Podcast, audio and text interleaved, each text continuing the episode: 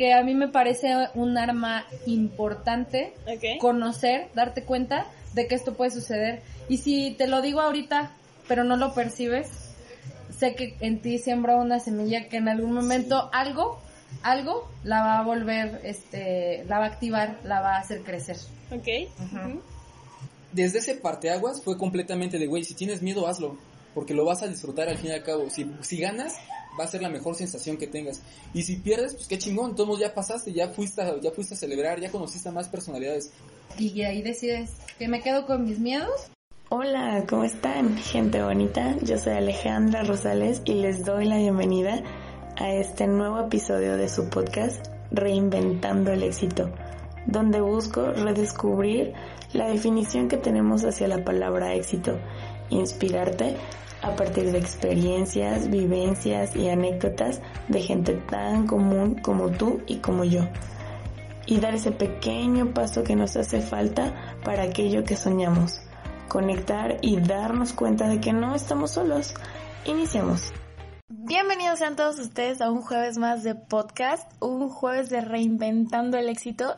Esta semana traigo una entrevista súper especial en la cual hablamos sobre una carrera, sobre una profesión que a lo largo de los años ha ido evolucionando a tal grado que ahorita podemos hablar de que es un arte completamente las personas que se dedican a esto son artistas, son autores. Tuve la oportunidad perfecta de entrevistar a dos personas y son dos profesionales de la coctelería, a María Alejandra Orozco Mendoza, quien inicia dentro de los centros de consumo en Grupo Zacarías desde el 2007 y hasta el momento ha estado moviéndose dentro de los mismos, ha trabajado como bartender, jefa de barra y además como capacitadora de marcas. Y actualmente se encuentra trabajando en un proyecto personal a causa de la pandemia.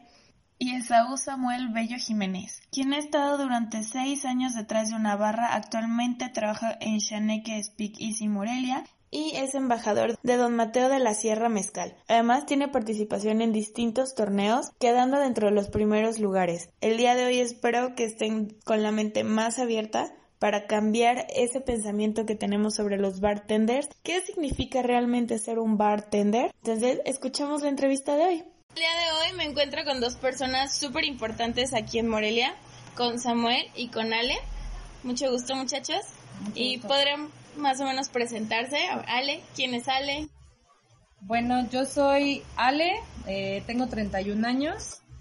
Soy en mi generación de bartenders de las pocas mujeres que se animaron a hacer este rollo de ser bartender. Ahora ya está un poquito más abierto como el, mundo, ¿no? Y las morras ya se animan mucho más porque ya hay mujeres referentes. Yo estudié teatro, soy actriz, fui actriz y bailarina aquí en Morelia y me fui a estudiar a Ciudad de México y ahora regreso a Morelia para estar con mi familia por este rollo de la pandemia. Ok, Samuel, cuéntanos, ¿quién es Samuel? Bueno, mi nombre es Esaú Samuel, soy de aquí de Morelia. Eh, Hoy en día soy promotor y embajador de la marca Don Mateo de la Sierra, un mezcal michoacano, de la cual estoy sumamente enamorado. Y podría, se podría llamar que soy de los primeros embajadores que no tuvieron que salir de Morelia para conseguir como ese puesto. También eh, tengo otras dos carreras, que es eh, electromecánico, que de plano no me late nada. Solamente como hobby está chido. Y gastronomía, en el cual me llegó como una mala experiencia en el tema de los chefs y sus altos estándares, ¿no? Hoy en día también soy eh, eh, bartender de Shanek Speakeasy, uno de los 12 mejores bares nacionales hablando sobre coctelería. Y es un apasionado completamente de la barra que le gusta transmitir en, el colegio de bartenders a las nuevas generaciones. ¿Y, por qué eligieron ser bartenders? ¿Cuál es la historia detrás de ser bartenders? Mm, en mi caso a mí me eligió. Te voy a contar la historia más honesta que tengo de este rollo y es que yo tenía que pagarme la escuela de teatro y yo he trabajado en el ambiente del, del servicio ahora 13 años. Y me ofrecieron como, terminé un trabajo, de ese trabajo tuve unas complicaciones ahí como desacuerdos con las personas con las que trabajaba. Había una persona específicamente que me estaba haciendo la vida muy imposible y, y era como con dolo, entonces decidí decirles, bueno, pues si lo que tú prefieres es tener a esta persona allí, prefiero yo buscarme mi camino y yo tomaba unas clases de vino con una persona que se llama Guillermo Camargo. Eh, su grupo se llamaba Vino sin Arrogancia y él me dijo como, ay, ¿estás libre? ¿Por qué no me habías dicho necesito mujeres bartenders en mi barra? Y entonces él me invita a trabajar por primera vez en la barra en un lugar que era un speakeasy, bueno, que es un speakeasy todavía actualmente, que se llama Parker and Lennox. Entonces, eh, bueno, pues empecé desde abajo, ¿no? También, también en el ambiente del servicio empecé desde abajo, pero también en la barra como muy especialmente. No sabía nada, pero nunca le tuve miedo a chambear. He chambeado de muchísimas más cosas, no nada más he sido bartender, cajera, maestra. O sea, he sido eh, edecán, he sido un chingo de cosas. Ok. Entonces he sido bailarina, lo que te conté, tuve una compañía de teatro, entonces eh, pues fue como de, pues sí, pues eso me va a pagar la escuela, pues ahora le va, me aviento, ¿no? Este, solo, solo necesitaría que fuera los fines de semana para no andar muy cansada porque tenía mucha como exigencia física. ¿no? En algunas de las clases de teatro que tenía y pues fue como para seguirme pagando la escuela porque estaba con una persona que era de mi confianza y como que siempre tuve muy buenos mentores y tutores, entonces por eso digo que este pedo me escogió. Ok. Y eh, de estar estudiando técnico y chef a esto de bartender. Esto. La idea principal, y honestamente era porque me quería casar con una chica, que no terminó nada bien. Este, el tema es de que yo estaba como gastrónomo, ¿no? Era, estaba como chef. Y era como el, la joya de la familia, que tu madre siempre presume, ¿no? Que sabe cocinar y hace cosas bien ricas, y lo presenta bien chido. Ujú. Ese tipo de cositas, pues a mí me llenaban porque era por aceptación de la familia. Cuando me, se me, entra, me entra la idea de casarme, eh, la chica vivía en un pueblo, y yo dije, bueno, si no me pega como en gastronomía, como en un restaurante chido, pues el alcohol se vende por donde quiera. Va a borrachos, va a haber donde sea, y van a querer pistear. Dije, ah, pues aprendo coctelería, aprendo a servir, a servir cubas, y me aviento completamente, ¿no?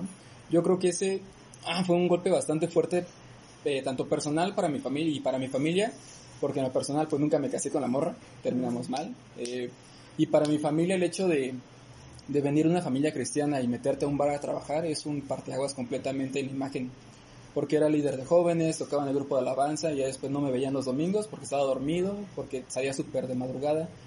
Entonces sí fue como algo un poco difícil, pero algo muy importante. Eh, la barra siempre me ha hecho feliz. Desde los primeros momentos en que entraba a batear, sentía los nervios, veía a las personas cuando preparaba las cosas y eso me llenaba bastante.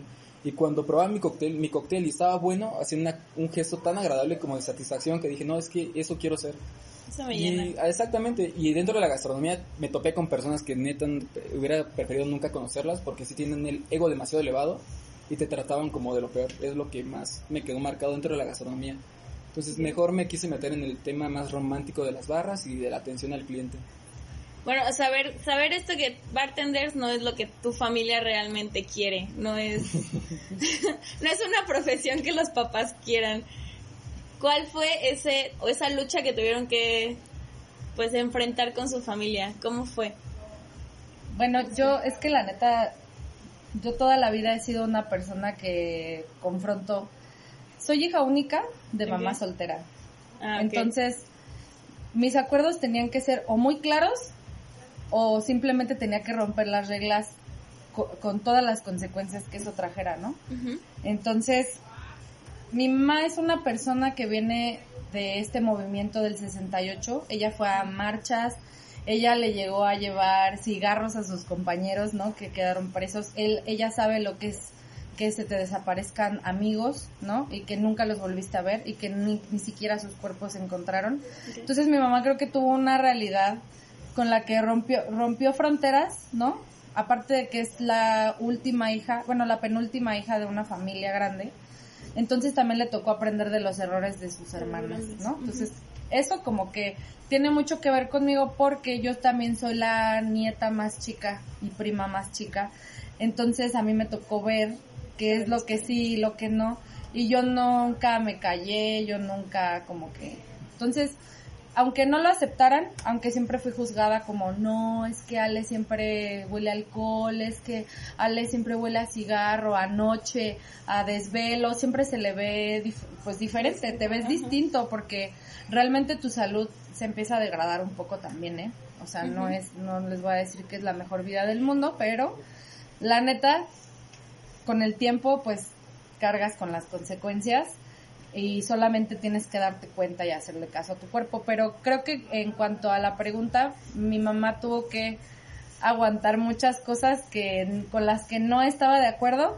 Sin embargo, supimos establecer como eh, hasta dónde sí y hasta dónde no, ¿sabes? Por ejemplo, yo cuando empecé en este rollo casi no tomaba, entonces la, la mentira más grande era que le oliera alcohol. Mi mamá jamás le llegué peda o drogada o, o en un estado en el que ella tuviera que tener una preocupación Jamás llegué más tarde de la hora que prometía llegar. Siempre tuve un teléfono para que ella estuviera comunicada conmigo y a las personas con las que trabajé siempre les importó que yo estuviera bien y ella lo supo porque ella iba por mí de vez en cuando, ¿no? O al principio por lo menos porque empecé a los 18 cumpliditos. Mm, Entonces mi mamá estaba como muy pendiente de mí y cuando se dio cuenta de la gente con la que trabajaba fue como de, ah, pues es que ahí tiene una familia eh, y aparte también en cómo, como tú como mujer, porque eso es, eso es algo súper importante, tú como mujer, cómo te das a respetar, qué es lo que permites y no permites de las personas, cómo te relacionas laboralmente.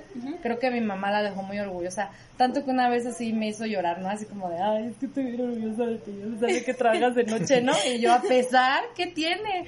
Le dije, hay gente que es herrero y qué, o sea, ¿no? Entonces, mi mamá me dijo, bueno, pues escogiste esto y le dije, pues es que más bien no tenía opción, porque siendo hija única de mamá soltera es como muy complicado, porque nada más son dos personas las que mantienen la casa, son dos personas las que llegan a los acuerdos. Entonces creo que más bien era como mi mamá lo dice, una negociación de cómo lo íbamos a hacer, lo que yo quiero, lo que tú quieres y lo que podemos hacer juntos. Ok, interesante. ¿Y de este lado? Es complicado porque a pesar de tener padre, nunca lo conocí como tal, pero sabía que estaba como esa figura paterna, ¿no? Yo soy también el menor de cinco hermanos, todos varones. Y sí era más portadito, creo que sí el que respetaba muchísimo más a, su mamá y el que si hacía algo malo, pues todos los cuatro varones era así de, no, no lo hagas porque está mal, a pesar de que ellos pues tampoco fueron como tan bien portados, exacto.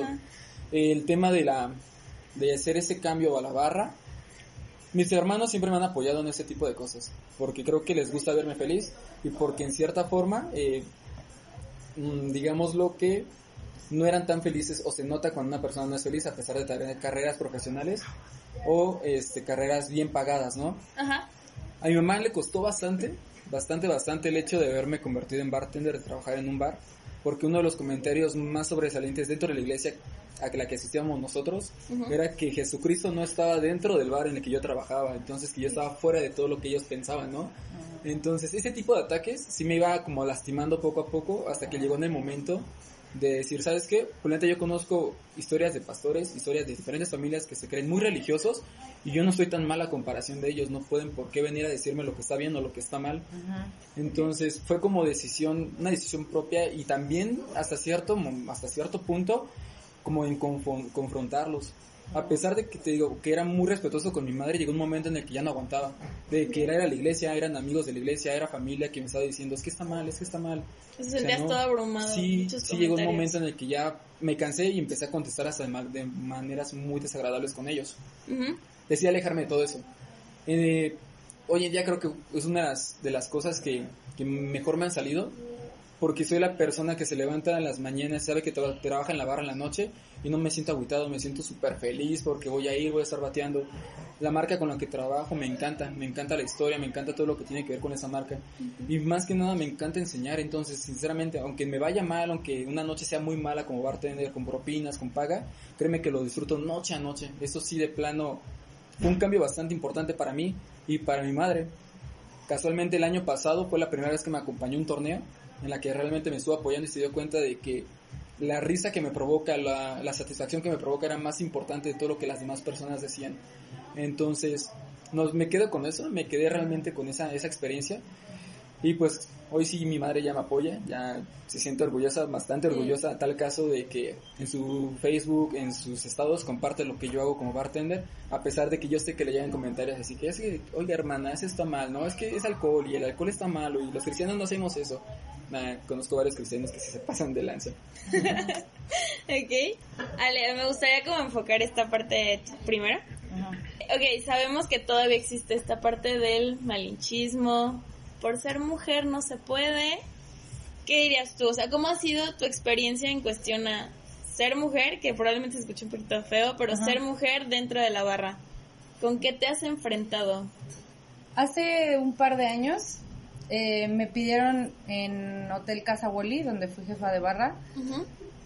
Yo era la host de un evento de mujeres del Día de la Mujer que iba a haber allí y me pidieron que diera una introducción. Entonces decidí escribir un discurso donde presentaba un cóctel que estaba dedicado a la diosa Pele, porque cuando yo tenía, cuando yo tenía entre 9 y 11 años, yo practiqué danzas polinesias.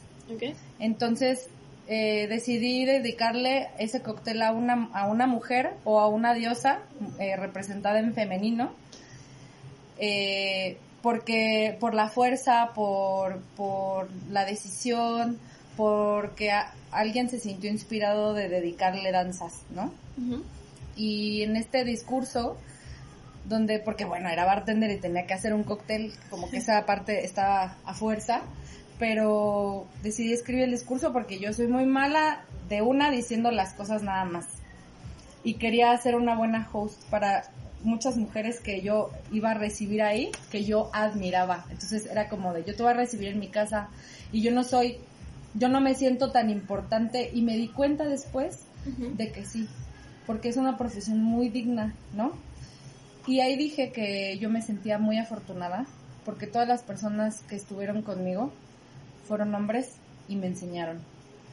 Pocas veces he recibido acoso, amenazas por, por mi condición de mujer y yo por eso me siento afortunada y también quise decir que el mundo que quisieron cambiar las mujeres por el que se festeja ese día, eh, que vivan esas mujeres que educaron a los hombres que me pudieron enseñar a mí, ¿no? O sea, era como, creo que ese es mi, mi caso afortunado. No te voy a decir que en la calle o en otros ámbitos o en algunos otros lugares no he sufrido esto, pero muy especialmente me he encontrado con, con, con hombres que me ayudan, me apoyan, me escuchan, me, me dan una opinión, eh, una crítica constructiva. Y, y aparte, ahora que, que soy una bartender con más edad, con más experiencia, hombres que quieren aprender también, ¿sabes? O sea, que me buscan y que me dicen, oye, quiero que me digas este pedo, o quiero que me platiques de esto que tú sí sabes porque escuché el otro día que hablaste, ¿no? Entonces, eh, creo que, creo que tiene mucho que ver con cómo es que yo me he desenvuelto completamente, tiene que ver con la educación que yo he recibido y yo busco eso en las otras personas, ¿sabes? O sea, aparte lo inculco. Ahora estoy armando un grupo de, de estudio en donde quiero inculcar eso y en donde quiero recibir mujeres, ¿sabes? En donde necesito gente que quiera hacer lo mismo, porque aparte yo siempre he admirado mujeres que tienen ese perfil también. Creo que es lo que lo que buscas, lo que atraes también, ¿no? Claro. Entonces, pues mi caso ha sido afortunado. Eh, me he encontrado con gente que me ha amenazado en el servicio, ¿no? Con compañeros y eso, pero siempre he tenido un carácter pues muy firme, fuerte y directo, ¿no? Y ha habido, en, eso, en esos casos como he reaccionado, ha sido como de, a ver, bueno, una cosa, tienes mucho miedo de decírmelo en la cara porque me tuve que enterar por otras personas. Yo no tengo miedo de ser mujer y de yo sí te voy a te parto tu madre en la calle, ¿no? Y, y pues sí se quedan, o sea, no se esperan que, que yo con tanta energía llegue y diga algo porque a mí me enseñó una persona que o sobre reaccionas o no o no lo haces así y lo buscas cuando las cosas estén más tranquilas lo resuelves, ¿no? Pero bueno, en ese en ese momento yo tenía un puesto de autoridad. Entonces, sin querer abusar de eso, al contrario, lo haría aunque esa persona fuera otro, otro ¿no? Pero lo haría de otra forma, ¿me entiendes? Entonces le dije como, ¿qué vamos a hacer? Yo siempre te he apoyado, ¿Te has, sentido que yo he abusado de mi autoridad como, como persona que estoy trabajando contigo? No. Y le digo, entonces, o sea, ¿por qué necesito saber de otras personas que el que te la hace te la paga, por ejemplo, ¿no? Y este, al final, para no hacerles el cuento largo, esta persona terminó diciéndome, sí, tienes razón, es un error y, no sé, por decir, esa persona no hablaba inglés y yo jamás, jamás me aproveché en una mesa suya donde yo hiciera el servicio completo, que era su trabajo, pero porque él no sabía inglés, no ayudarlo.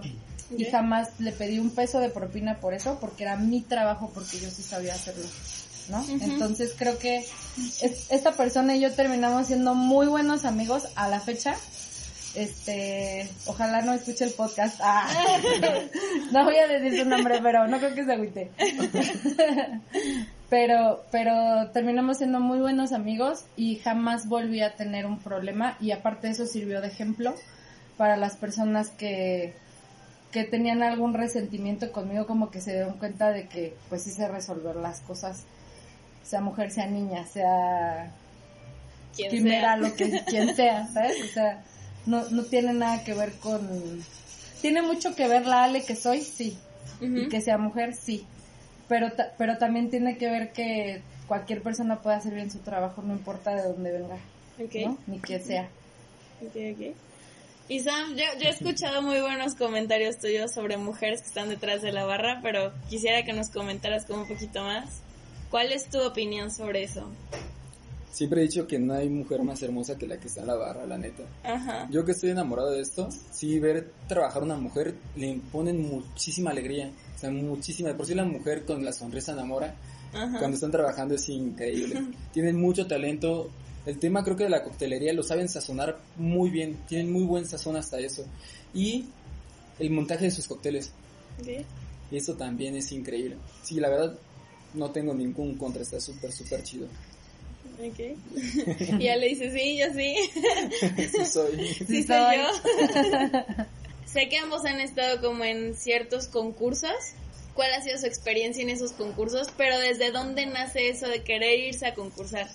No me gustan los concursos. Me chocan. Okay. Le estaba platicando el otro día Sam que me chocan los concursos, es la cosa que más odio en el mundo. Porque no me gusta sentirme juzgada. O sea, no me gusta que me vean y vaya a ser como de... ¿No? Entonces, creo que las únicas veces que he estado en concursos ha sido porque mis jefes me han impulsado a hacerlo. Y lo que he encontrado, en, bueno, lo que he aprendido en los concursos, porque eh, pues no hay, no hay cosa que hagas que no te deje algo aprendido, ¿no? Claro. Entonces, lo que he aprendido de los concursos es a lidiar con, esa sensación de, que te sobrepase algo.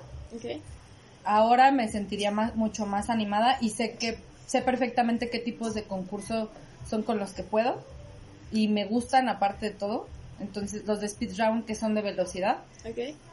Este bueno, igual entrando un poquito, perdón que te interrumpa, porque hay gente que obviamente no conocemos de estos temas. ¿Nos podrían más o menos explicar qué tipo de concursos existen? Hay, concursos de, de coctelería donde te proponen un tema y te dan restricciones como que no puedes hablar. Por ejemplo, tema tema de eh, coctelería mexicana, pero no te puedes meter en temas religiosos, por ejemplo. Ah, ¿No? Hay hay ese tipo de concursos, la mayoría que he conocido son nacionales, precisamente porque se habla de, de como de México, o son regionales, o son para que utilices ingredientes que son de, de, tu, región. o de regiones donde, de la región que escojas.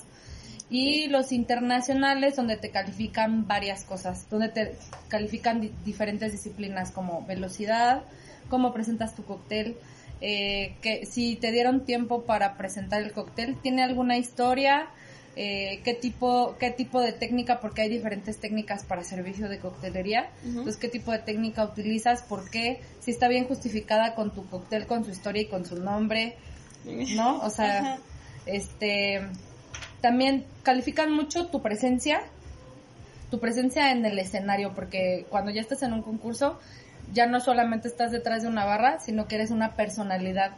Y ellos califican mucho eso también en los concursos de nivel internacional. Okay. Y este y hay varios, muchas marcas que patrocinan, no las voy a decir, pero hay muchas marcas que patrocinan.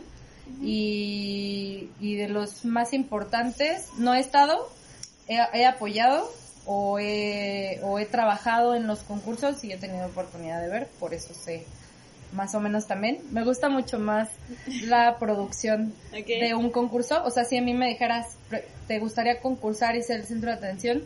O trabajar en la preparación para un concurso, me late mucho más la zona de producción porque se me va el tiempo así. Ok. ¿No? Sí me ha tocado más el tema de, de presentarme, ¿no? De ser un participante más, un competidor más. Creo que algo muy importante que yo rescato dentro de es de que Morelia no está tan visto como otros estados. Casualmente me cuando en mis primeros torneos, a pesar de que había referentes de coctelería en Morelia como Ricardo Calzada, como Luis Elías, que participaron en torneos pues, Internacionales. internacionales, o sea, escuchaban que venías de Morelia y pensaban que ibas a preparar una michelada, ¿no? O sea, de plano pensaban que en Morelia no hacemos coctelería. Estamos trabajando para que sí lo noten y casualmente cada vez que, nos, que un moreliano se ha presentado ha dejado muy en alto y le hemos roto la madre a varios que sí tienen como ese estatus de que no, es que es mixólogo inclusive. Entonces hemos dado muy, buen, muy buena marca y estamos luchando para que realmente se nos aprecie como a otros estados. Sí se pasa muy lento el tiempo cuando estás esperando dentro de tu participación y en lo personal yo hasta he llegado a vomitar de nervios pero siempre me ha llevado como sensaciones muy muy lindas. A pesar de haber ganado o perdido, las sensaciones y las amistades que después te reconocen y consigues es algo increíble. Aparte las marcas generalmente te pagan todo y viajas de gratis. Y siempre tienes el apoyo, siempre tienes el apoyo de tus como de tus gerentes, de las personas que te están ay- apoya- este, ayudando para ser mejor bartender. Siempre existe, creo que Morelia es de las, de las ciudades que más apoyo tiene dentro de los bartenders, entre el mismo gremio. Conozco otras ciudades que están peleados así entre bartenders, ¿no? Que no se pueden hablar. Es que hay Nosotros- muchos egos. Sí, o sea, sí el tema del bartender en la barra sí es como tener un ego un poquito elevado, Ok. algunos más, algunos menos, pero que creo que Morelia, ajá, Sí. o sea, Morelia sí nos llevamos, la mayoría súper chido, súper, súper chido. Sí. Entonces sí, está, la neta sí me late a mí bastante lo, el tema de los torneos y me quedo con buenos sabores de boca. Ok, ¿Cuál es la diferencia entre un mixólogo y un bartender ahorita que lo tocas? Creo que el estatus que tú mismo te estás dando, si tú te llamas mixólogo y haces solamente algunos cócteles de, de coctelería clásica, no creo que te puedas llamar mixólogo. Se supone que la mixología ya es el estudio de cada ingrediente para crear un cóctel. Entonces tienes que conocer cómo puedes com- combinar el romero, si tiene algunos agentes tóxicos, no lo puedes combinar, sí o no. Neta tienes que meterte a estudiar inclusive herbolaria, tienes que meterte a clases de gastronomía para checar la base de las, de las combinaciones de sabores. Hay muchos que se llaman mixólogos y sinceramente no, no, no, no. Creo que, creo que ahorita en este momento de, de la vida de la coctelería, un mixólogo en México es como le llaman a cualquier persona que haga coctelería. Tiene, tiene que ver con lo rimbombante que suena, como dices. Tiene que ver con, con el estatus que te quieren dar, ¿no? Porque vas a dar una clase. O a mí me ha tocado que me presenten como mixóloga. Y a mí me gusta que me digan bartender o barmaid, ¿no? Porque es el nuevo, es el nuevo para femenino de bartender, ¿no? Entonces, eh, siempre, a pesar de que pueda llegar a ser gerente, que no es un puesto que me interese mucho, pero, pero ahora no me negaría en este momento de mi vida, Ajá. aunque pueda llegar a ser gerente o trabaje en una cocina o lo que sea, aunque fuera dueña o socia mayoritaria o minoritaria o lo que sea, o aunque lavara los baños, creo que servir y atender a la gente en una barra es como lo que a mí me gusta. Entonces creo que bartender es la palabra, ¿sabes? Porque atiendes una barra. Al final, seas, seas el head bartender, seas la cabeza de los bartenders, o seas el bartender que lava los vasos, eres alguien que atiende una barra. Entonces, eh, mixólogo tiene que ver con cómo, cómo la gente quiere, desea que seas, deseas tu ser, o te presentan porque pagaron una la nota para una clase de coctelería y no le van a presentar a un bartender, ¿no? Ok. No, ajá. Creo que tiene que ver más con lo que afuera existe, lo que afuera se mueve, los intereses. Mm. Y ya si tú te incluyes en eso, está, está bien o está mal, como lo quieran ver, no importa. Pero bartender es la palabra correcta, Ok. ¿sabes? Como la palabra precisa para decirte. Y ahora barmaid para mujeres. Ajá. Eso me parece bien. Eso suena padre, ¿no? Bueno, y hablamos un, un poquito de lo que pasó con sus papás, o sea, con su familia en general, con su entorno, y la parte que ustedes ven ¿no? dentro de las barras.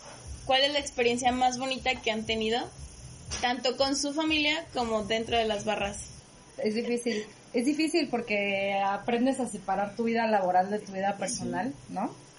Pero creo que el momento más, el momento más bonito que viví fue en un cumpleaños eh, estuve trabajando en Ciudad de México seis años y cachito, ¿no? Y mi mamá de una, una buena temporada no vine a ver la Morelia y ella no había podido ir allá a Ciudad de México conmigo.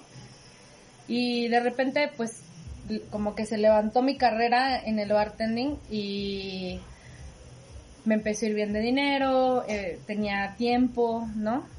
Todo estaba como chido. Entonces traje a mi mamá para que festejáramos juntas mi cumpleaños y la fui a, la recibí, ¿no? Le mandé un taxi a la casa, la recibí, la senté, fui a arreglar unas cosas a la barra y me fui a sentar con ella y me dijo, no, no, no, este, te van a regañar. Pero es que mi mamá siempre me había visto pues de que paradita de hostes, paradita de garrotera, ¿no? Este, paradita atendiendo, así de, ay, hola mami, qué bueno que viniste, este, yo te pago tu cuenta, ya vete, ¿no? Y así. Y cuando me pude sentar con ella a comer, sin que, pues con el permiso de mis jefes, sin que nadie me dijera nada y que en ese momento dijera como de, bueno, ya dejé resuelto mi trabajo, me voy a ir con mi mamá a comprarme un postre y luego me voy a ver una película con ella en mi casa. Fue como, como, el momento en el que culminé una etapa de mi vida, ¿sabes? Como de, por fin puedo decir que vivo de esto, que lo hago bien, que, que mi mamá está tranquila con lo que, con lo que estoy haciendo y aparte ahora le puedo dar más para que lo disfrute, ¿no? Una buena parte de mi vida he apoyado a mi mamá económicamente porque ella es ama de casa ahora, pero ella estudia arquitectura en el Politécnico. Mm, Entonces ella siempre fue una persona que tuvo a su mando a gente. Y ahora, ahora ella vive una vida muy diferente a la que tenía. Entonces, eh, pues como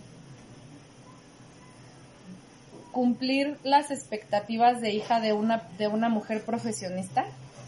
Es, es, es una, algo que uno se autoimpone, por supuesto. No estoy diciendo que mi mamá me haya impuesto nada, porque la neta es que mi mamá siempre le preguntaba como, ¿y qué quieres de mí? ¿No? Así cuando estaba mocosa. Y me decía como que tú seas feliz. Y entonces cuando me di cuenta, cuando pude decir, ay, estoy muy contenta, estoy feliz, fue como ese día, ¿no? Ok, ajá.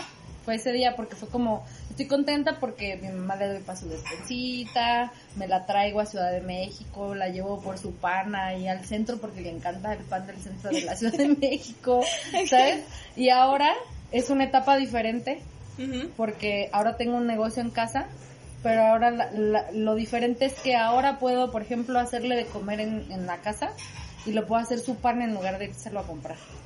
¿No? Entonces, o sea, creo que va cambiando, con el tiempo va cambiando pero ese ha sido como el momento en el que lo laboral y lo personal han estado juntos y he sido plena. Ok. Ay, es complicado. Yo creo que uno de los momentos más agradables fue justamente cuando tuve el torneo, que ya fue la primera vez que me apoyó. Que realmente me vio trabajar, que me vio como ese, ese lado, ¿no? Ese lado de, satisfacción por haber pasado y hacerlo de la mejor manera. Después de eso yo creo que ella me empezó a presumir más como su hijo. Eh, no, la, no la parte de que, ay, es que sí trabaja, es como que trabaja, pero ¿en qué trabaja? No, pues, pues en un bar. Creo que ni siquiera decía que era bar, tenía pensado haber dicho que trabajaba en la cocina. esa noche creo que fue un plus el haber ganado, porque realmente ella la vi súper feliz. Yo dije, bueno, si ya, ya, es feliz ella, yo soy feliz. Estaba ahí. sí estaba, ¿no? No, fue aquí en Morelia. ¿Fue aquí en Morelia? Ah. Sí. Entonces, ese fue como el momento así de, satisfacción plena de genial. O sea, mi madre, mi madre sonríe con lo que yo hago, yo estoy sonriendo, estoy súper feliz. Qué chido, esa, esa experiencia es como lo más, lo más agradable que me he llevado. Pero hay más de una vez, ¿eh? De las, o sea, en este, en este rollo pasa más de una vez. Nada más tiene que ver con cuántos años tienes en este pedo.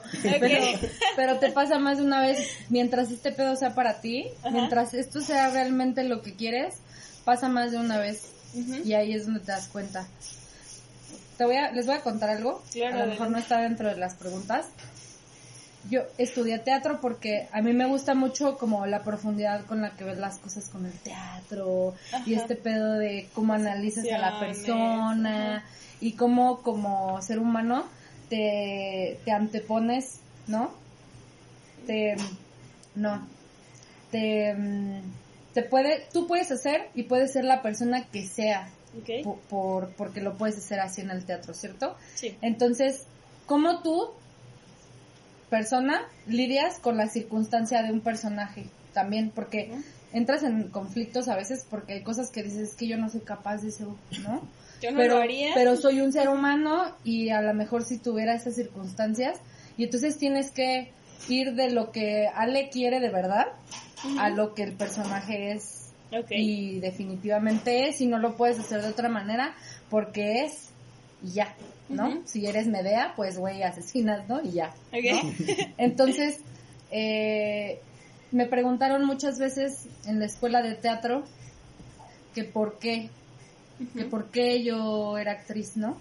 Y en la última etapa en la que estuve en la escuela fue cuando entré de bartender y un maestro me preguntó que por qué no y esa, en esa ocasión tuve que contestar que definitivamente era una cosa por la otra, ¿no? Que yo no había, yo no habría podido ser la, la actriz Ale que era en ese momento de mi vida porque la disciplina que necesitaba de la escuela, la disciplina que necesitaba para mi vida y para todo lo que yo estaba haciendo, me lo había dado el trabajo de noche. Ok. ¿no? Ajá. Entonces yo no habría podido ser la actriz que era si no, si no era bartender. Entonces me dijeron como, qué bonita respuesta que involucres tus dos, tus dos mundos, ¿no? Las dos vidas que llevas, porque una, una es la de actriz y otra es con la que te pagas la escuela, ¿no? Y al final cuando tuve que decidir solo hacer una cosa porque el teatro es muy celoso y esta vida nocturna también es muy celosa, pero si le dedicas bien a cualquiera de las dos es muy fructífera. Ok. Entonces, en donde encontré más apoyo fue en esto y por eso decidí hacerlo sin remordimiento de haber dejado el teatro porque la única otra cosa que en la que puedo usar mis cinco sentidos como en el teatro es en esto. Ajá. Ok. Y me di cuenta, ¿sabes? Como, me di cuenta como de, ah, me escogió algo que, con lo que voy a lograr todas las metas que tenía solamente que por otro camino, ¿no? Y, y tuve un, tuve un novio que me dijo como que el camino no era nada más uno, sino que se podía llegar por diferentes lugares y ahora lo, lo veo, ¿no? En esto, súper claro. Ok, sí, definitivamente es el camino que, que querías haber agarrado y, lo, y agarraste. Sí. definitivo. Sí. Y a ver si... ¿Y tú y tú? Cuéntanos algo igual. Pues no sé, yo sé- siento que el hecho de, de, de esforzarte por lo que tú quieres es cuando más, más resultados te dan. O sea, pude haber tenido fácil el tema de la gastronomía porque mi familia pues, les encanta les encanta la cocina. Mi abuelita preparaba moles increíbles porque es poblana. Mi mamá ni se diga trabajó en cocinas industriales y quería que me metiera como a trabajar en ese tipo de cosas. Y muchos de mis hermanos me decían como que, oye, pues ponte tu restaurante, ponte tu cocina, vende algo. Y era así como que es que no es lo que quiero para mi vida, no es lo que yo desearía. Ajá. Aparte, cuando estudié la carrera técnica, me estaban ofreciendo trabajos eh, familiares así de métete a la Coca-Cola, métete a o sea, marcas súper, súper grandes en Puebla, Sí. Que tienes la vida solucionada, te dan seguros, te pagan súper chingón y así, ¿no? Y no era lo mío. Ok.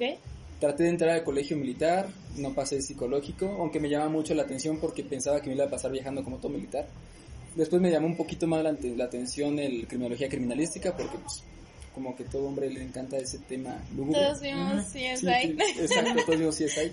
Y tampoco pasé el psicológico, entonces de algo que no te gusta, algo que no puedes hacer, como que encuentras como una estabilidad, ¿no?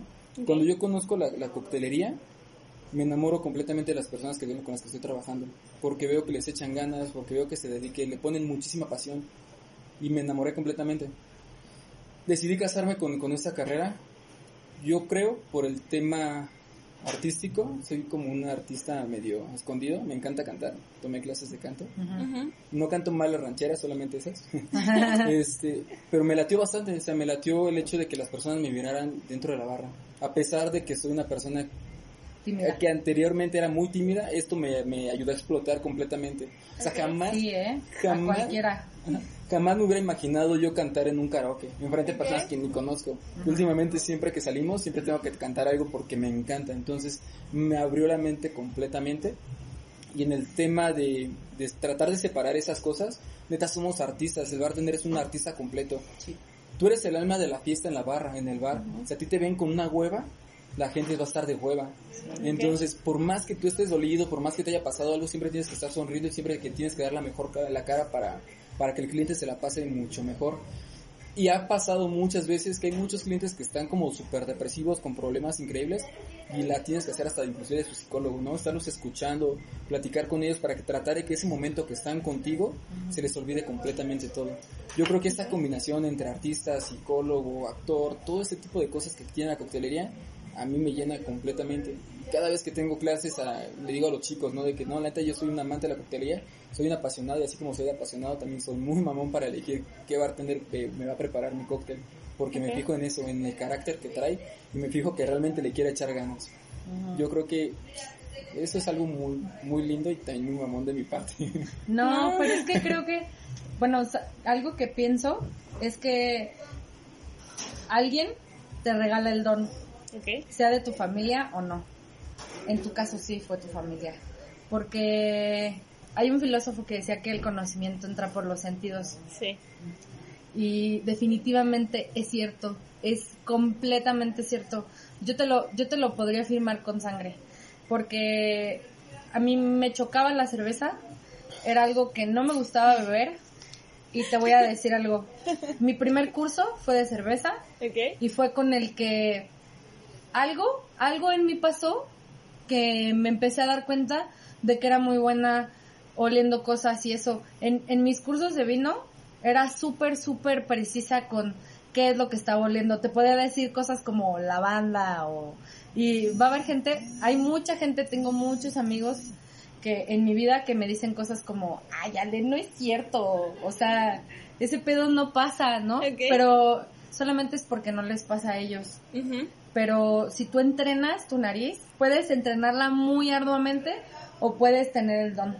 Okay. Y lo que te digo, te lo puede dar tu familia o te lo puede dar algo que te abre, plum, así. Es como una puerta que ya no puedes cerrar nunca más y de repente percibes lo que sea en la comida. Te puedes dar cuenta de que está agrio el, frijol, cuando nunca te has dado cuenta, ¿no? Era como de, ay, a mí ni me saben mal, me cayeron mal, pero ni me saben mal. Entonces, creo que, creo que eso es lo que a ti te pasa, Sam.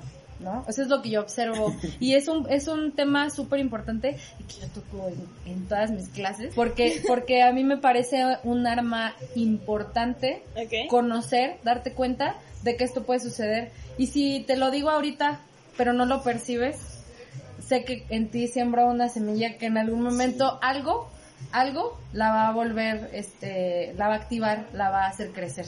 Ok.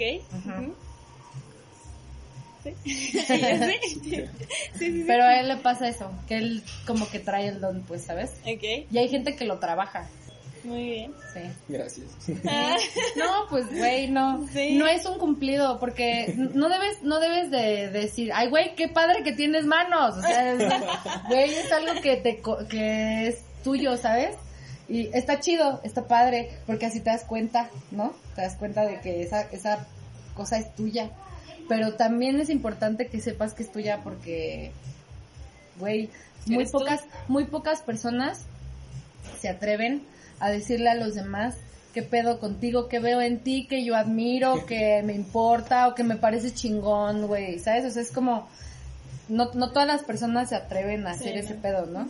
y, y bueno, a lo mejor tiene que ver también, me dio la, me dio la treintona de Ale, ¿no? Pero, pero güey, creo que es, es como que de repente, en algún momento de tu vida, a veces a otras personas les pasa por menor edad, pero no tienen miedo, güey, ¿sabes? No tienen miedo a muchas cosas porque eso es lo que más nos detiene, creo que en todos los sentidos. Y, y es bien importante, bueno, yo me siento como responsable, como gente del medio, cuando fui jefa de barra por primera vez me di cuenta de que la gente joven necesita dirección. Sí. ¿No? Y, y es importante hacerlos darse cuenta que la dirección que han elegido para ellos no está mal. Porque a veces buscamos a unos papás en, la, en el trabajo, ¿no? O sea, ya tienes a tus papás en tu casa y ya decidiste hacer lo que querías y ya triunfaste en hacer lo que querías y de repente vuelves a cumplir un ciclo ahí donde tienes que aprender a catar reglas y nuevas cosas y bla, bla, bla, ¿no? Porque vas cambiando de puesto, por supuesto, y vas creciendo también. Entonces, como que uno va y busca el perfil en los jefes ¿no? Y a mí me tocó ser mamá en algún momento. Y, y me di cuenta como de ese pedo y es como de, no, no tengas miedo, güey, eso que estás pensando, eso es, güey. Búscale por dónde, o sea, ese es tu pedo, ese es tu pedo, ¿no? Búscale por dónde, yo te puedo echar ahí unas ideitas, te puedo ayudar a ver cómo le hagas, pero, güey, al final, el que va a, a recibir la responsabilidad de lo que suceda con eso es tuya, ¿no? Entonces, güey, aviéntate, ¿no? Y entonces mi, mi intención ahora es eso, quitar el miedo a decir las cosas, a hacer las cosas, porque también una persona me lo enseñó. Pero no fue mi jefe, fue mi amiga. Bueno, es mi amiga.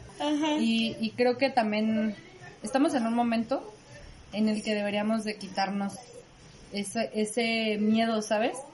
Porque mientras más te nublas con ese pedo se convierte en, en algo que no te permite moverte y está culerísimo ese pedo, ¿no? Ay, perdón, sí, digo. Yo creo que es mucho el, el punto en el que estamos tan aferrados a tener la aceptación de toda la gente que dejamos de hacer realmente las cosas que nosotros queremos, lo que realmente nos apasiona y nos gusta por el miedo al que dirán. Y luego te das cuenta de que otra persona lo hizo. Y dices, ¡qué coraje! Yo lo ¿Cómo, haber ¿Cómo esa persona sí lo hizo porque no tenía miedo? Ah, pues sí. No, pues sí, yo me... y ahí decides que me quedo con mis miedos o voy a seguir o voy a seguir mi instinto, voy a seguir lo que quiero hacer, ¿no? Claro. yo les traigo una historia un tanto, la neta sí es muy agradable para mí, sobre eso mismo, sobre el miedo, ¿no? Cuando te paralizas. Creo que venía de una racha bastante fea de haber estado en torneos y que de plano no pasaba ni una y, y se me abría el shaker, se me quebraba la cristalería, se me olvidó ponerle destilados, cosas así, ¿no? Sí. Eh, llegó justamente un torneo, casi a una semana de, de, que se lanzaba a los finalistas, este, me pidieron que me metiera, un, un maestro que quiero mucho, Luis Elías, fue así de chingaquerito de, güey, métete, métete, métete, métete. Hasta que dije, ya, pues ya, para que me dejen de estar fregando, fue así, pues ok, me voy a meter a ver qué sale, ¿no? Presento los cócteles, casualmente los, los elaboré así en Madrid. No tengo problemas con elaborar cócteles, porque me gusta mucho y porque estudié mucho y porque conozco un buen de cosas. Eh, los lancé en esa misma semana, ¿no? Y me presenté, casualmente era eh, un estado al que no había visitado, que no me había tocado ir a, a competir y no conocía a nadie de ese rubro. Y cuando llegas, eres como el nuevo, ¿no? Casi casi en el salón de que vayan en sexto de primaria y tú eres el nuevo ahí, todos se conocen, todos se hablan, se llevan hasta de piquete en el ombligo, cosas así. Y tenía muchísimo miedo de haber, de, haber entrado, porque ves a personas, ves a personalidades que llegan con trajes, que llegan con material súper increíble, casi casi bañado en oro, con amadores súper chingones. O con cosas que ni conoces. Exacto, así como que, ¿qué, era, ¿qué, era, eso, no? y tú, y, o sea, yo llego con, una camisa apenas y planchada porque no me dio tiempo, estaba súper nervioso y no pude dormir. Y con cosas súper sencillas, ¿no? Pero llegué con exactamente con ese miedo de que no, o sea, ¿para qué vine? O sea, me empezaba como a meter la idea yo solito de tumbarme el rollo de ¿a qué vine? O sea, no, no voy a pasar la primera ronda. Y eran tres rondas. Entonces, no, nunca te pelan, hasta eso, nunca te pelan, porque no eres el, el famoso, no eres el preferido. Y todos llevan porras. Y así como que, bueno, ya ni pedo, ya estoy aquí, ¿no? Pasa la primera, la primera etapa del torneo y me va bien y prueban mis cócteles y les gustan. Yo sigo, pues bueno, presenta algo lindo, ¿no? Algo chido, algo, pues, de gusto al público. Y me empiezan a ver, me empiezan a ver. Pasa el segundo torneo, la segunda faceta que era un speedrun y soy el mejor tiempo que tienen ellos.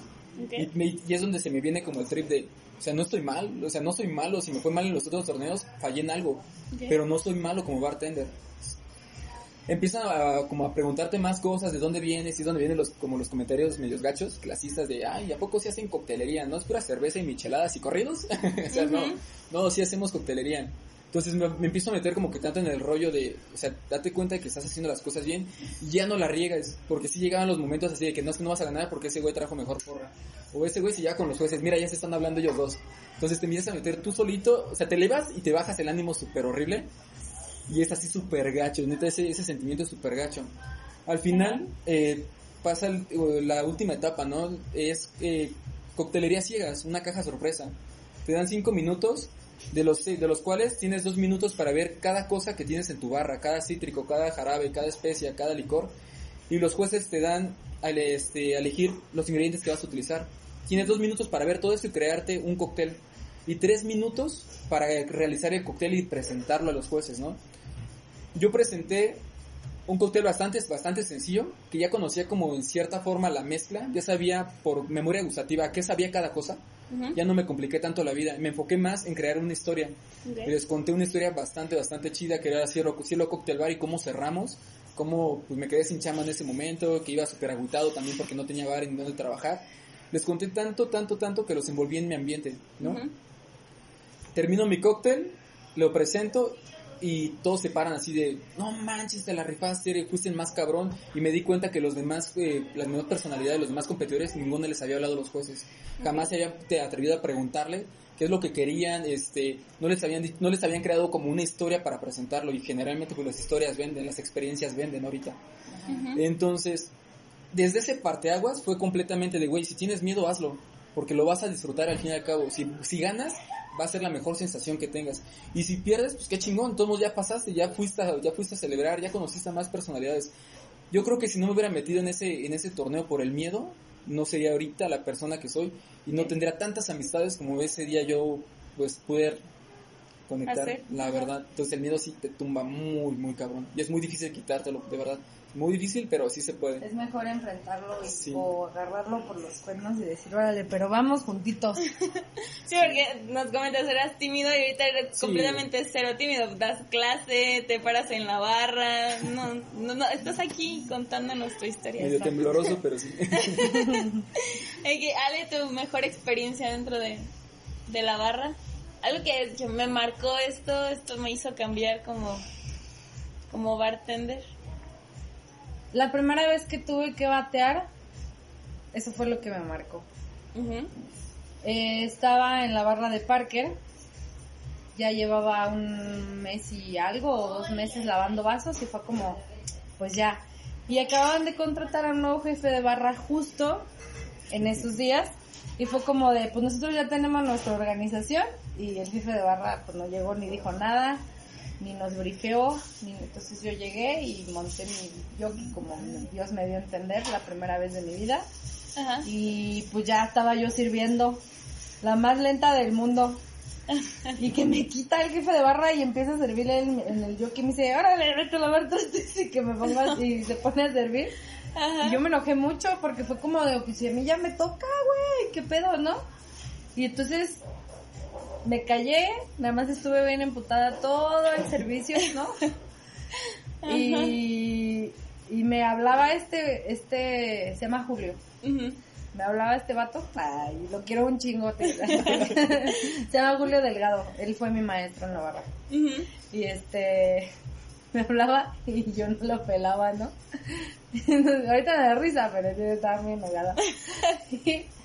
y al final del turno, como todo buen sabio líder, la verdad es que ahí, ahí fue donde yo empecé a ver cosas que, que me cambiaron la vida, ¿no? Por eso es un parteaguas para mí esto. Porque fue la, el día que de verdad me di cuenta lo que significaba ser bartender. y, y con lo que me iba a enfrentar y cómo, cómo iba a ser mi actitud en cuanto a eso. Me preguntaste, ¿estás enojada, gordita? Y le digo, porque así nos decimos de cariño a veces, ¿no? Entre gordita, bebé, tipo de cosas, ¿no? Me dice, ¿estás enojada, gordita? Le digo, sí, la neta, sí estoy bien enojada. Te dije, porque a mí me quitaste de donde me tocaba, porque yo ya llevo dos meses lavando vasos y ya, ya no quiero tener las manos pasitas, ¿no? y me dice, me dice, ah, ya quieres batear. Y me dice, pues te quité porque yo estabas muy lenta. O sea, él no me mintió, ¿eh? En ningún momento. Y le dije, pues sí, pero pues ya me toca, ¿no? Y me dijo, ah, ya te toca. Y me dijo, entonces, ¿y vas a aguantar? Le dije, pues es que tú quieres que, que hagan las cosas así nada más porque sí. Le digo, ¿me vas a enseñar? Y me dijo, ¿te vas a aguantar? Y le dije, sí, lo que sea me aguanto. Lo que sea, nada más dime qué es lo que tengo que hacer. Porque si no me enseñas, entonces, ¿cómo quieres? ¿Cómo quieres que haga las cosas? A mí no me llegaste y me dijiste no te va a tocar, sí te va a tocar, solamente me quitaste. Y le dije, no está mal, o sea, alguien, alguien que no entienda tu forma de trabajar, a lo mejor se lo va a tomar personal. Yo me lo tomé personal, dijo, pues no es personal. Ah, pues entonces ya. Ok. ¿Me vas a enseñar? Sí, ah, entonces ya no me enojo. Estamos bien. Y en ese momento, él se dedicó a enseñarme. No me la dejó fácil, nunca me la dejó fácil pero cuando se dio cuenta de que mi interés era genuino, no es que me haya ganado su favor, pero cambió su actitud conmigo. Y jamás fue blando, pero siempre fue con el afán de enseñarme bien las cosas. Y ahora tengo mucho que agradecerle, ¿sabes? Y él está muy contento de que sigamos la amistad y muchas veces le he escrito para, en, en ocasiones donde me la he pasado horrible, le he escrito como, güey, ya no quiero, ya no puedo. Pero gracias, gracias, gracias porque si no me hubieras enseñado esto, hoy hubiera sido el peor día de mi vida. Y aunque no la esté pasando bien, puedo dar el siguiente paso y decir mañana va a ser otro día, todo va a estar chido y voy a venir a trabajar como si nada. Ok. ¿no? Ajá. Porque, porque, pues él me dijo como vas a aguantar y no se me olvida, Ujú. ¿no? Aguantar es aguantar muchas cosas, ¿eh? Ok. Muchas, muchas cosas que pueden no gustarte de verdad. Y ah, eso no quiere decir que vas a permitir que pasen por encima de ti, sin embargo, va a haber muchas cosas que no van a ser diferentes en ese momento, pero que si las dejas, puedes reaccionar de otra manera y entonces permites que, que eso suceda y ya no y ya no formas parte de eso porque no permites que te afecte. Ok, no te lo tomas personal. Exactamente. Ok. Ay, ¿Tu mejor experiencia dentro de una barra? creo que aparte, a partir de hacer muchas, yo creo que una de las, las mejores experiencias es que tu simple, que un simple cliente Ajá. te diga que estás haciendo las cosas muy muy chidas, que te reconozcan de la manera de ese estilo, ¿no? Que aunque no te conozcan, aunque no sepas cómo se llaman o sea, así, que un cliente le prepares un cóctel, te vea, te grabe, te tome fotos, te diga cómo estás en, en Instagram, en Facebook para ver lo que estás haciendo. Creo que esas son las mejores experiencias. Ujú. El- Un cliente satisfecho eh, que te da las gracias, que te recomienda con otra persona, Ok. o que inclusive regresan a- a- al, bar- al mismo bar y te dicen, mira, él te puede preparar algo así súper chido, ¿no? Ese tipo de cosas yo creo que son las mejores experiencias. Dejando de lado todos los torneos, todo el tema familiar, creo que los clientes es la mejor experiencia, porque muchos clientes se vuelven tus amigos. Y a muchos clientes creo que en cierta forma he estado en sus fiestas o he estado en sus compromisos, la verdad. Y que nacen así de, oye, ¿te sirvo algo? Simón, prepárame algo. Oh, arre. No manches, lo hiciste súper chido. Ese tipo de relaciones con el cliente es muy, muy gratificante, la verdad. Te llena bastante y te hace creer que realmente lo que haces noche a noche es como lo que realmente estabas buscando en tu vida. Eso es con lo que me, con lo que me llena. Ok. Y se te nota feliz. Bastante feliz. ¿Alguna anécdota que quieran contar o...? ¿Alguna anécdota? Mira, yo me considero, sinceramente yo me considero una persona con un carácter muy fuerte. A pesar de que con mis amigos soy muy noble, soy muy cariñoso, también soy una persona muy explosiva. Ok. Y me ha tocado clientes que de plano es así de, no manches, es neta lo que me está pidiendo, es, la, es neta que llega con esa actitud de, ah, estás bien pendejo. O sea, porque si te llegan a decir los clientes, ya cuando están mala copa, si es así de que, no, es que estás pendejo, es que no, no se tiene que hacer así. O sírveme esto de esta manera, y, si- y si tú sabes, sabes que no va así, pero el cliente a huevo lo quiere así, ¿no? Ok. Ese tipo de cosas para mí me ha ayudado bastante como para tratar de relajarme o calmarme. Así de no puedes agarrar madrazos al cliente. Sea, creo que es una de las principales reglas de los bares y de los antros y de cualquier tipo de servicio. Ok. No puedes hacerlo. Te ayuda a calmarte bastante.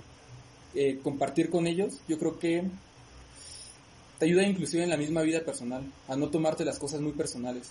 Muchos de los clientes no, no, muchas veces este Mane Maldonado nos ha dicho de que no creo que hoy el cliente se levantó con ganas de decir, ah, le voy a hacer la vida imposible al pinche bartender. O sea, no creo que vengan con esa mentalidad. Entonces, tienes que aprender a como a salirte de ese tipo de problemas y si está de muy mala manera, trata de llegarle de alguna forma. Y en lugar de hacerle su noche más pésima respondiéndole de mala manera, porque ya te encabronaste, trata de que se divierta, trata de que se le quite ese pedo mental que traiga. O Porque algún- eso va, ¿no? Sí, o sea, van a distraerse, ¿no? Y si llegan y también el bartender eh, o el becero está con una mala jeta y se van a terminar rompiendo la madre, así de simple. Van a terminar súper mal. Ok. Entonces te ayuda, en la vida personal creo que todo esto te ayuda bastante. Te ayuda a crecer, te ayuda a ser mejor persona. Te ayuda a tener mucha paciencia con los nuevos, este, con los barba, que sí, sí, a mí en lo personal que soy una persona muy explosiva, Ajá. sí me ayuda bastante. Ese, ese, ese tipo de, de relajación. Ok. Dale. Pues si esto que nos dices es para cerrar, yo cerraría esperando que la gente que escuche sean clientes o futuros clientes y me y me gustaría mucho que la próxima vez que vayan a visitar un bar y un bartender los atienda, vayan con la conciencia de que somos seres humanos, de que la mayoría vamos a estar para servirles y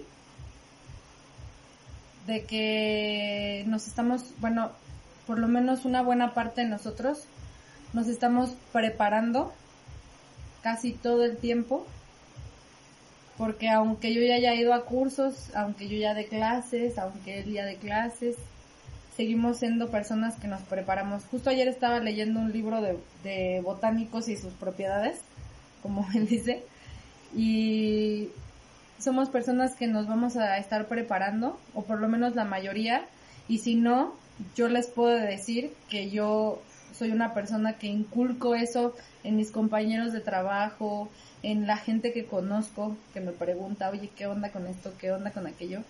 Porque inspiro esa, ese asunto, ¿no? La confianza de que la gente diga, ay, es que Ale no me va a juzgar, no va a pensar que estoy haciendo una pregunta tonta.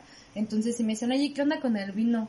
O, o ¿qué onda con el whisky? ¿O qué onda con el vodka? ¿Eso qué? ¿No? Y no tienen miedo de preguntarme como sea que les nazca.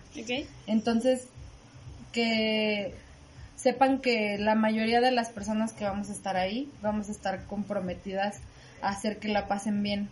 Entonces, que vayan con esa conciencia cuando vuelvan a ver a un bartender, así como los otros podcasts, cuando vuelvan a ver a un doctor, cuando vuelvan a ver a un lo que lo que sea que escuchen en este, en este espacio que tú les ofreces, volteen a ver a la gente distinto, porque también este es un espacio que nos abres a nosotros para poder sensibilizar a las personas que no conocen cómo es que nos sucede a nosotros, ¿no? Esto que hacemos. y, y pues qué bueno que se tomaron el tiempo de escucharlo también. Es que muchas veces tenemos esa, como esa mentalidad de, ay, pues el que me prepara las bebidas, ahí está, y le puedo pedir lo que a mí se me antoje, ¿no? Y, y sí, y es un reto a cumplir definitivamente, pero a veces no se tienen los ingredientes y hay que saber decir qué sí te puedo hacer también, ¿eh? Porque hay sus casos negativos. Me he topado. Me lo he topado porque yo sé cómo sí hacerlo, cómo decir sí. Y cuando me dicen no es como de, ay, no, Dame un whisky, pues. Dame un mezcal. no, y no pasa nada, o sea, un día te vas a encontrar un médico de malas y, pues, ¿qué? ¿Qué vas a hacer? ¿No? Lo malo es que te toque el seguro y lo vas a volver a ver y entonces ya es como de, ya no está de mala. Pero ahora, en, en este caso, pues, eh, si te gusta mucho ir a un bar, ¿no? Ojalá, deseo, me voy a esforzar como bartender en, en transmitir esto, en que, en que Sam transmita esto también, ¿no? Como de que vayan con, con una buena opinión de nosotros y ahora que saben cómo nos sucede la vida de bartender, también, también nos lleguen con más preguntas, ahora que ya saben qué onda, porque, porque malo sería que nos dijeran como, oye, ya me dio curiosidad, ¿no? ¿Qué cursos tomaste? ¿Con quién tomaste el curso de cerveza, por ejemplo? Para que yo, porque yo quiero tomar un curso de cerveza, estoy abierta completamente a que cualquier persona se pueda acercar a mis redes sociales, por ejemplo, y me diga como, ah, ya le escuché y esto sin problema. Yo invito mucho a la gente que pregunte, porque la gente te enseña cuando pregunta. Claro. Mucho. Entonces, a mí me interesa aprender, ¿no? ¿Nos puedes compartir tu red social? Sí. En Facebook estoy como Ale Orozco y en Instagram estoy como aleorozco.ma. Ok, Sam, ¿cómo estás? tus redes sociales, si nos quieres compartir. No, sí, en Facebook estoy como Esaú Jiménez y en Instagram Esaú Jiménez Bartender. Sí, está súper, súper sencillo. Ajá, Y para quien les interese también tenemos como grupos de estudios sí. que nos reunimos eh, personas del mismo servicio, ¿no? Y nos obligamos a investigar ciertas cuestiones. A mí me tocó el vino y neta que del vino estoy súper perdido. Y ya me estoy obligando yo vino a investigar y checar y buscar información para poder dar las clases a, a los compañeros que van a asistir ese día. La propuesta es que sea un reto. Pero también estamos abiertos a dar clases particulares, y armar grupitos de gente, o hacer una tarde de coctelería con sus amigos, ¿no? Hay diferentes dinámicas que podemos armarles si están interesados en un cumpleaños o así, ahora que tiene que ser con poquita gente, pues con poquita gente, con todas las medidas de seguridad y de higiene, les enseñamos cómo se tiene que hacer para que lo reproduzcan, ¿no? Ok. Y no es caro. ok. y pues listo. Muchas gracias por el Gracias, espacio. Ale. No, Ya pues gracias a ustedes. Gracias por tomarse el tiempo. Sí. Y bueno, patrocinado el podcast de hoy por Pecados y Milagros. No, pues muchísimas gracias muchachos. Va. No, gracias a ti. Si llegaste hasta este minuto del podcast es porque te aventaste toda la entrevista y el que me dieran la oportunidad de haber entrevistado a Samuel y a Ale creo que nos abre un poco el panorama sobre cómo es que muchas veces minorizamos esta profesión que es ser bartender, cuando realmente no nos estamos dando cuenta de que más allá de ser la persona que te sirve los tragos detrás de la barra son completamente unos artistas, ellos nos los pueden decir. No solamente es enfocarte en conocer las recetas que anteriormente se han, veni- han venido existiendo en la historia de la coctelería, sino que actualmente es una forma de creación, una forma de expresión, de dar a conocer alguna historia, algún recuerdo que tengas, tradición o incluso algunos platillos alrededor del mundo. Y esta es la primera vez que hago una entrevista con dos personas. Me agradó muchísimo porque esta parte de ver ambos lados de la, de la moneda, tanto el, el lado femenino como el lado masculino, y ver ambos puntos de vista, ver que ambos tienen historias completamente diferentes, pero que encajan y tienen algo en común. Y creo que este punto es la parte del, del amor a su profesión, del saber que, que a pesar de que mucha gente todavía no valora esta profesión, o no ha visto el trasfondo completo de ella, ellos aman su trabajo y, es- y están luchando por hacer que Morelia, que México en, en sí, valore lo que es esta profesión. Y nos empecemos a dar cuenta de que esta profesión no solo es la persona que te atiende detrás de una barra y no solo es aquel que prepara una bebida que vas a disfrutar, sino que más allá de esto, que muchos de ellos sí se meten a estudiar o a investigar un poco sobre las propiedades que tienen ciertos alimentos como frutas, verduras, mucha parte de la herbolaria, densidades de los alcoholes y constantemente están recreando y haciendo bebidas con un solo fin, que es el hacer feliz a un cliente, porque ellos además de ofrecerte un trago, una bebida, te ofrecen lo que es una experiencia. Y esa experiencia es lo que te hace regresar a su barra, lo que hace que te recomienden como bartender. Y creo que si esto lo reflejamos en nuestra vida diaria, qué padre sería que cuando todos nuestros conocidos les preguntaran sobre nosotros, tuvieran buena referencia, tuvieran buenas críticas y regresaran constantemente con nosotros. Y lo que yo podría rescatar de esta entrevista, como me gusta hacerlo de todas las anteriores, es la parte de estar orgulloso de quién eres y yo tuve la oportunidad de ver trabajar tanto a Ale como a Samuel y probar cócteles de ambos. Y déjenme decirles que es maravilloso, o sea, es una cosa increíble lo que probé. Es completamente artístico su trabajo, la forma en la que ambos se desenvuelven dentro de la barra. Y no me deja de sorprender que cada vez que los escucho hablar me dejan con la boca abierta porque me doy cuenta de que tienen muchísimos conocimientos. Y creo que el día de hoy para finalizar con el podcast que el único tope que tenemos para poder lograr llegar a ser exitosos es esta parte del miedo, porque el miedo es un sentimiento que no nos deja avanzar, que nos interrumpe y que nos limita a hacer cosas increíbles. El miedo es esa vocecita que constantemente te está diciendo no lo hagas porque vas a fracasar, no lo hagas porque qué van a decir de ti, no lo hagas porque vas a terminar sufriendo. Y precisamente así Abraham Lincoln lo decía, que no le temiéramos al fracaso porque al contrario de hacernos débiles, cada fracaso que tenemos nos hace muchísimo más fuertes.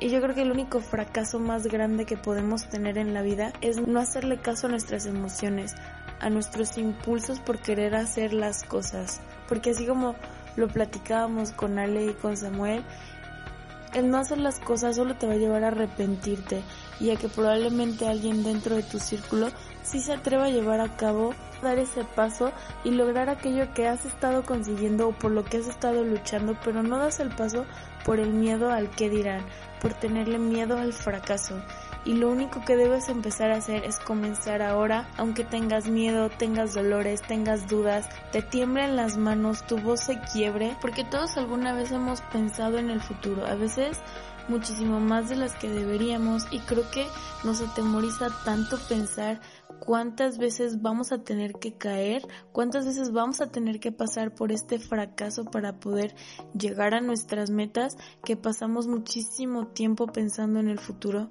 y se nos olvida el, momento presente, lo que realmente tendríamos que estar valorando. Y no les pasa que están tan emocionados por ciertos planes del futuro que no pueden dejar de pensar en ellos y que hasta empiezan a imaginarse y a, a cuestionarse qué es lo que realmente va a pasar, si realmente vas a triunfar o vas a fracasar, si realmente vale la pena invertir tanto tiempo, esfuerzo y probablemente hasta tus recursos. Y a raíz de eso empiezas a echarte para atrás solo por simples pensamientos. Y he llegado a la conclusión, aunque tengas miedo, hay que aventarse y dar todo por ese proyecto, por esa relación, por ese trabajo, por esa amistad, porque como nos lo decía Samuel, ellos son nuestros clientes. Y qué mejor dar nuestro mejor servicio a ellos. Hay que lanzarnos sin miedo, darnos cuenta de cuáles son esas emociones que nos, que nos genera la incertidumbre. No luches contra ellas, vívelas, siéntelas, aprovechalas y aprende a aceptarlas. Comprende que esas emociones están ahí y pregúntate por qué vienen, de dónde provienen. Y no arruines esa incertidumbre, esas emociones que te llenan. Solamente vívelas, déjalas fluir dentro de ti. Cambia ese foco de atención, empieza a pensar en ti, en tus emociones, en tus potenciales, en esas fortalezas y en lo que te está haciendo bueno en el momento. Sé flexible y no quieras controlarlo todo porque la incertidumbre va a tratar de controlarte.